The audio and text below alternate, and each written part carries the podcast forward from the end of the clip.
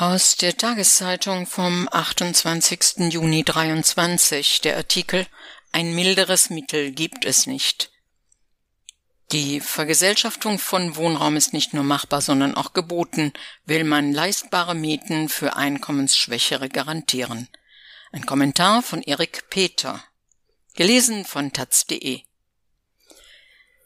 Was haben die Gegnerinnen einer Vergesellschaftung der großen privaten Immobilienkonzerne allen voran aus SPD und CDU nicht alles an Argumenten gegen die Umsetzung des Berliner Volksentscheids Deutsche Wohnen und Co. enteignen ins Feld geführt?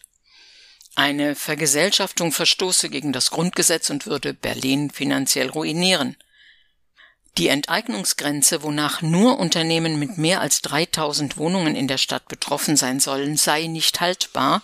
Auch gemeinwohlorientierte Akteure wie Genossenschaften wären betroffen. Oder, grundsätzlicher, nur Neubau könne den angespannten Wohnungsmarkt der Stadt entlasten.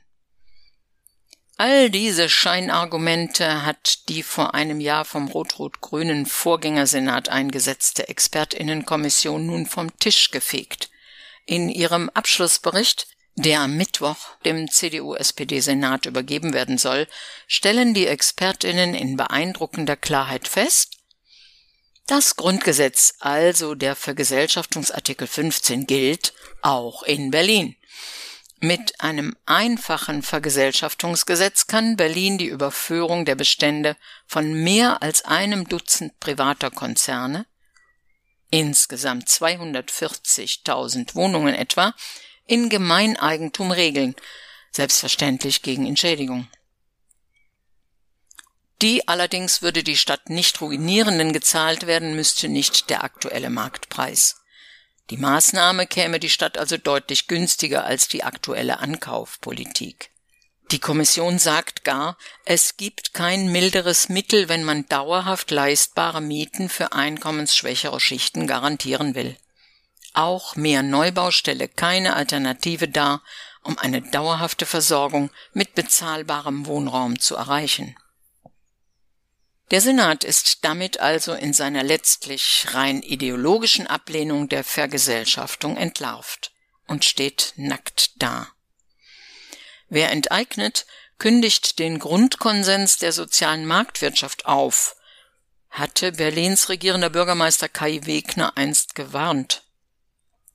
Doch das Gegenteil ist richtig. Eine Vergesellschaftung dient dem Erhalt des gesellschaftlichen Friedens in einer Stadt, die Würde und Rechte auch aller einkommensschwächerer Mieterinnen verteidigen muss.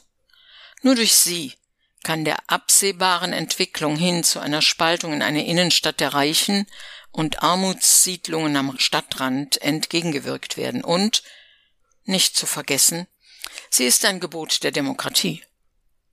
Eine deutliche Mehrheit der Berlinerinnen hat sich für die Vergesellschaftung ausgesprochen. Das gegen alle Argumente zu negieren, darf sich eine Regierung nicht erlauben.